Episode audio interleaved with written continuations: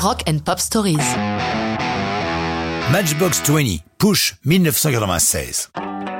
Ça démarre par un atelier d'écriture dans une chambre d'hôtel à New York. Il y a là Rob Thomas, chanteur et principal songwriter de Matchbox 20, et Matt Serletic, le producteur de leur premier album.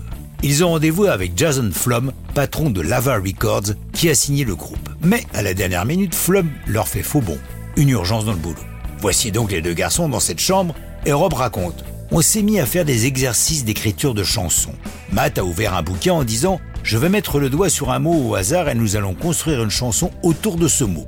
Celui qui est tombé, c'était Rusty, rouillé en français. Et nous avons commencé à phosphorer sur ce mot. Peut-il avoir un sens plus large? Est-ce que c'est la vie elle-même qui peut être rouillée? On a écrit durant toute la nuit. Finalement, le sujet de la chanson est très éloigné du mot d'origine, puisque Rob se sert d'une histoire vraie qui lui est advenue lorsqu'il était au lycée.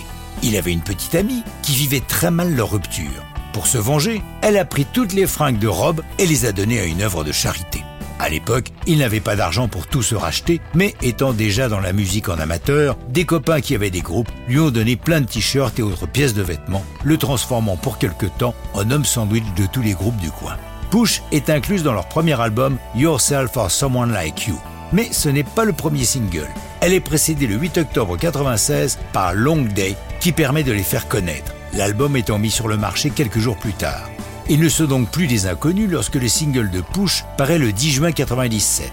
Si Long Day a eu les honneurs de quelques radios, l'engouement est bien plus fort pour Push qui prend la tête du hit Modern Rock. Oui, mais voilà, une controverse prend corps, des groupes féministes arguant que Push glorifie la violence faite aux femmes. Rob est stupéfait de cette interprétation, expliquant qu'au contraire, c'est le héros de la chanson qui est manipulé par une femme perverse. L'incendie s'éteint aussi vite qu'il s'est allumé et l'album devient un énorme succès. Il devait s'intituler Woodshed Diaries. Mais Rob et Paul Doucette, batteurs du groupe, assistent au show d'une chanteuse. Celle-ci annonce ainsi une de ses chansons, This song is for you or someone like you. Ils adorent cette phrase et bien que le disque soit déjà en fabrication, ils obtiennent de leur label le changement de titre. Lava Records ne regrettera pas les 3500 exemplaires mis au pilon, l'album se vendant à par la suite à plus de 10 millions de copies. Mais ça, c'est une autre histoire de rock'n'roll.